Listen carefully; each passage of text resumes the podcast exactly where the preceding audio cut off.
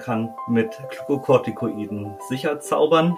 Frei nach Hermann Hesse wohnt aller Episode ein Zauber inne.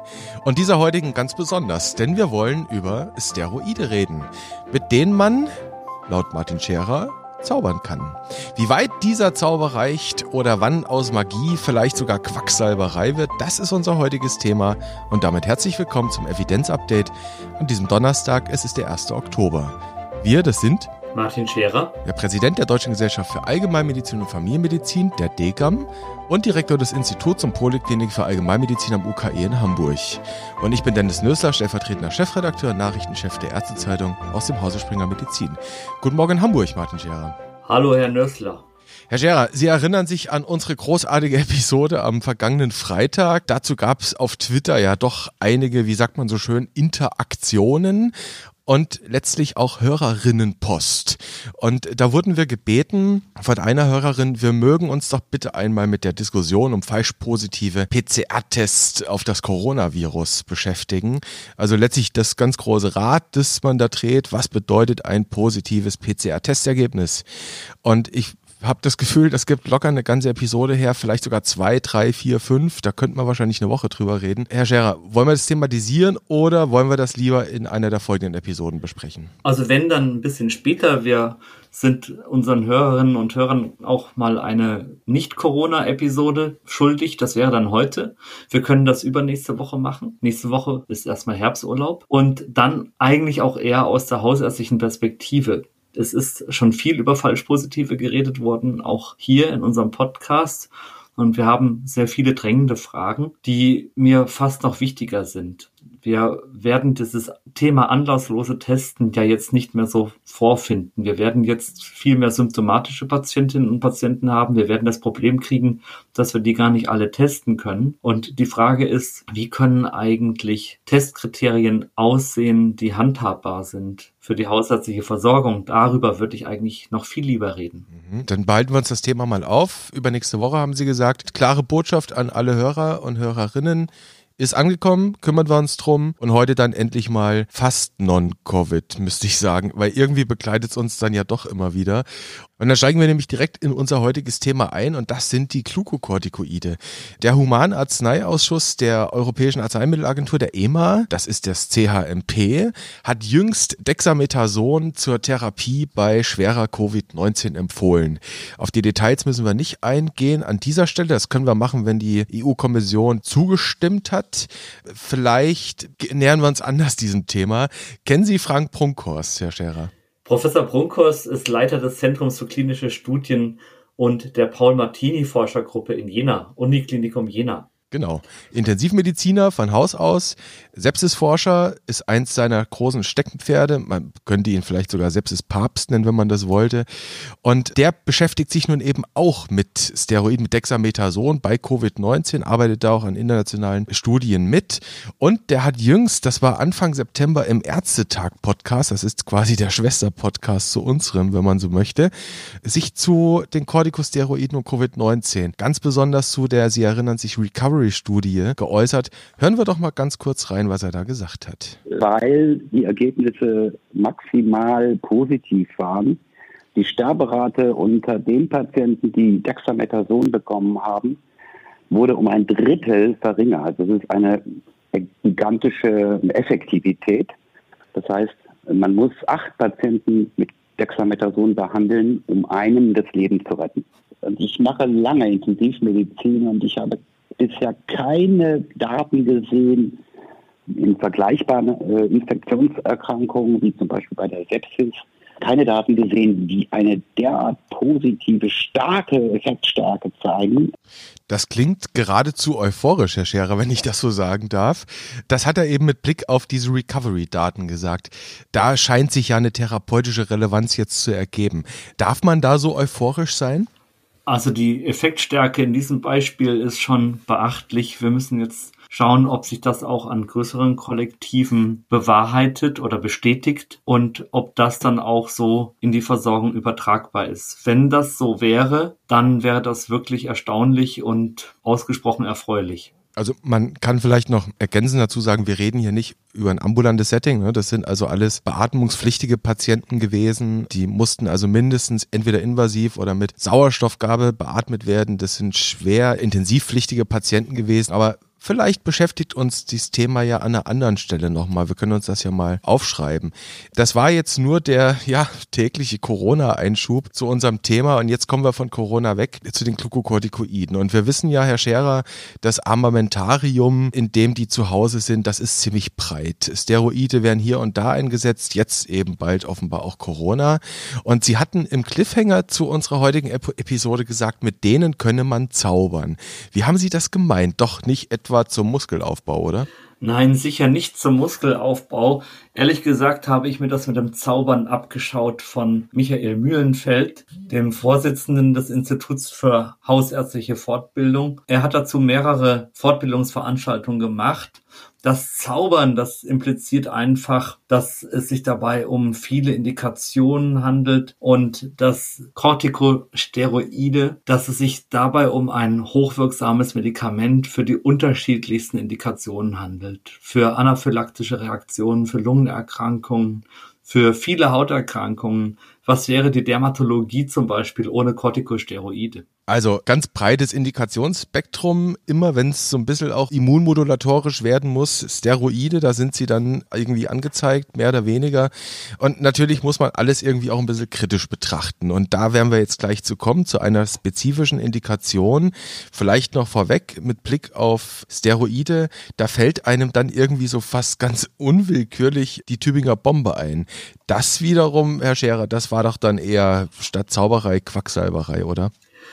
Tübinger Bombe klingt nach einer Bergung und Evakuierung in der Nachkriegszeit und tatsächlich ist in der Tübinger Bombe das nicht-steroidale Antiromatikum Phenylbutazon drin. Das wurde 1951 zugelassen, hat sich sehr schnell großer Beliebtheit erfreut. Es ist analgetisch, antiphlogistisch, antipyretisch und ist dann aber auch ein bisschen in Verruf geraten. Das Nebenwirkungspotenzial, das war wirklich ziemlich groß. Aplastische Anämien, Magen-Darm-Ulcera, anaphylaktische Schocks, Agranulozytose und in der Tübinger Bombe ist also eine Kombination drin aus Phenylbutation und einem Corticosteroid und diese Tübinger Bombe war dann zur intramuskulären Injektion bei Rückenschmerzen auch in einer breiten Anwendung drin. Aber es gab natürlich dann auch viele gastrointestinale Blutungen, Ulcera, Perforation und die Bombe ist weitestgehend weg und Phenylbutation ist heute auch nur noch ein Ersatzmittel beim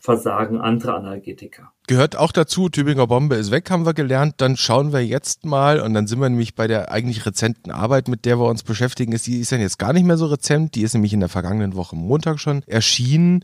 In den Show Notes gibt es dann direkt den Link dazu, die Quelle. Und zwar sind wir jetzt in der Indikation Rheumatoide Arthritis. Darüber wollen wir heute reden. Und da ist ja nun bekanntlich das therapeutische Repertoire, Analgetika, NSAR, dann die DMARDs und eben die Glukokortikoide.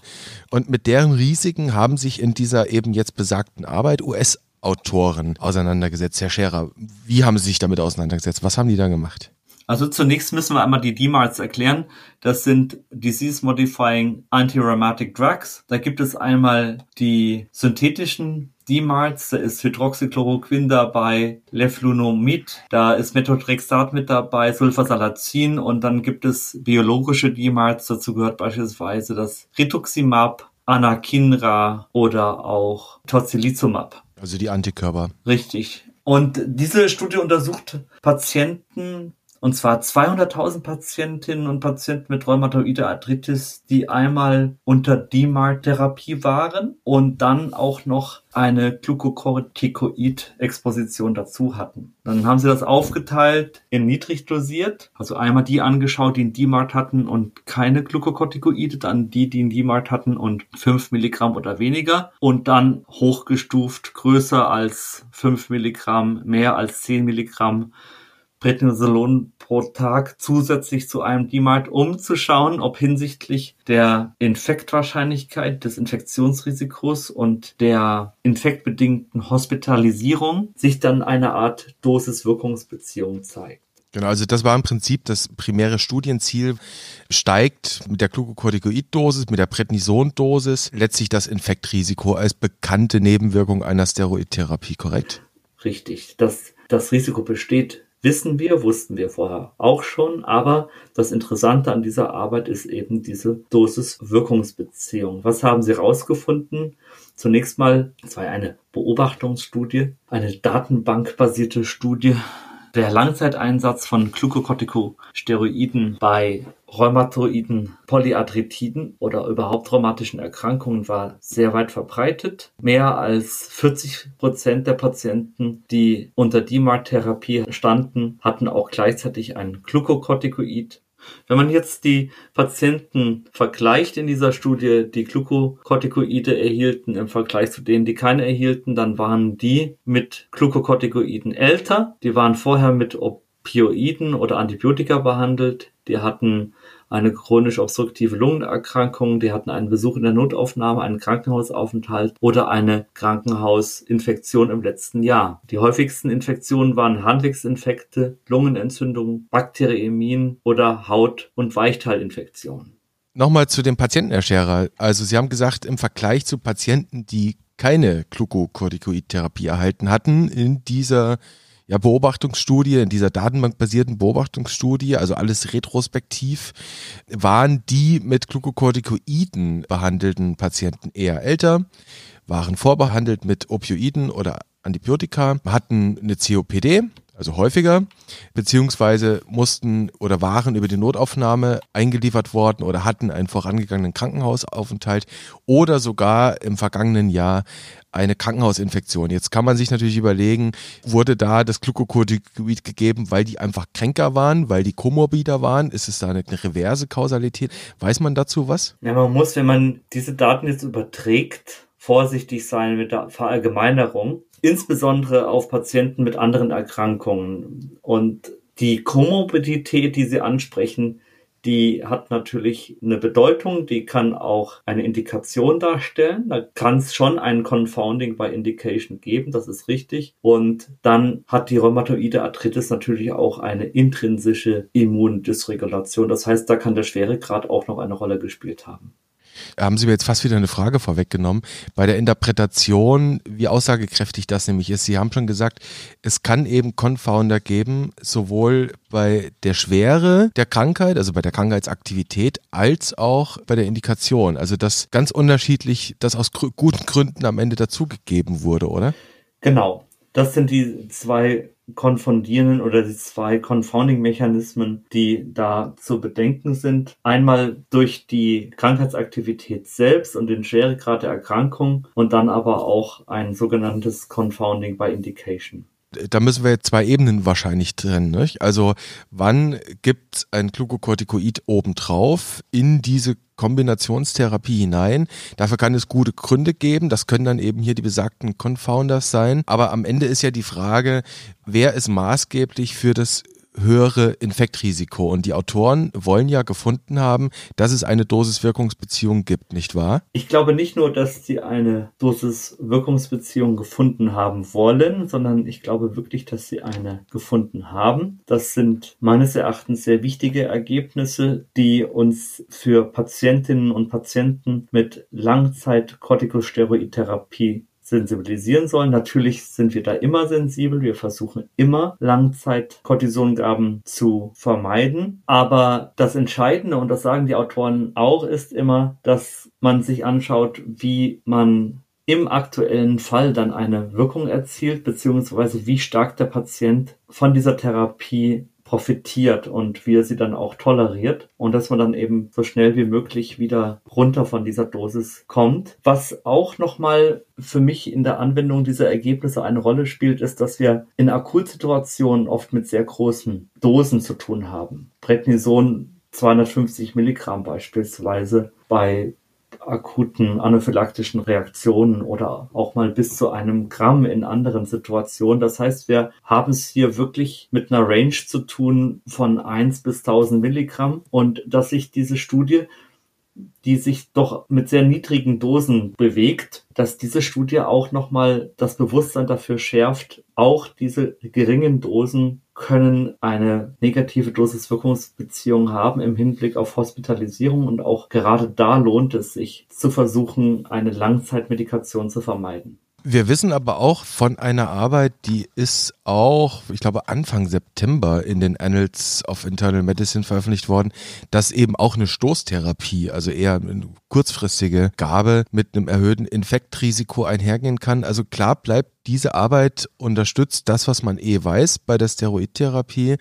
Es gibt dieses Infektrisiko, das gilt es im Blick zu behalten. Und jetzt sind wir an dem Punkt, Sie haben es angesprochen, mit den Confounders, also das sind eventuell kränkere Leute etc., dass man abwägen muss, nämlich das Infektrisiko mit dem Risiko für eine Verschlechterung des Krankheitsverlaufs der zugrunde liegenden rheumatischen Erkrankung. Was nehmen Sie denn da klinisch mit? Was könnte man denn daraus jetzt ziehen für den Alltag? Wie verändert sich jetzt das Entscheidungsbild auf Basis dieser Daten? Ich nehme aus den Daten mit, dass auch bei einem Medikament, das sehr oft in Akutsituationen in großen Dosen gegeben wird, dass auch da sehr kleine und geringe Dosen eine negative Wirkung haben können. Ich nehme diese Dosis-Wirkungsbeziehung mit und nehme mit, dass wir im Einzelfall noch sensibler abwägen und wirklich sehr genau beobachten, wie stark der einzelne Patient profitiert und diese Indikation vielleicht noch ein bisschen strenger stellen, als wir es ohnehin schon getan haben. Also ist das KW-Zeichen etwas größer geworden dadurch? Von Schriftgröße 12 auf Schriftgröße 13 oder 14. Na, immerhin, das ist ja eine klare Ansage. Also, Herr Scherer, dann nehmen wir mit aus dieser Arbeit nochmal zur Indikation. Wir reden von rheumatoider Arthritis, eine retrospektive Analyse von immerhin, was waren es, glaube ich, 200.000 Patienten, die da retrospektiv ausgewertet wurden. Es gibt eine Dosis-Wirkungsbeziehung, sagen Sie. Je höher die Dosis, desto höher das Infektrisiko bestätigt etwas, was man weiß. Und das bedeutet, Indikationen noch kritischer in den Blick zu nehmen und abzuwägen, Nutzen und potenzieller Schaden. Das haben Sie schön zusammengefasst. Immer gerne. Dann sind wir diesmal etwas zügiger mit dieser Episode durch zu den Steroiden.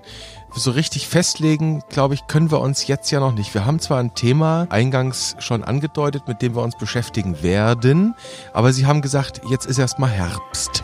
Es ist Herbst, auf den Fluren lasst die Winde los. Der Sommer war famos. So ungefähr. Das bedeutet unterm Strich, dass es eine Woche Pause gibt. Es gibt eine Woche Pause und übernächste Woche hören wir uns wieder. Ich freue mich darauf, bin gespannt, was wir dann für ein Thema haben. Ihnen eine gute Zeit bis dahin. Freue mich auch, Herr Scherer. Alles Gute, bis dahin. Tschüss. Tschüss.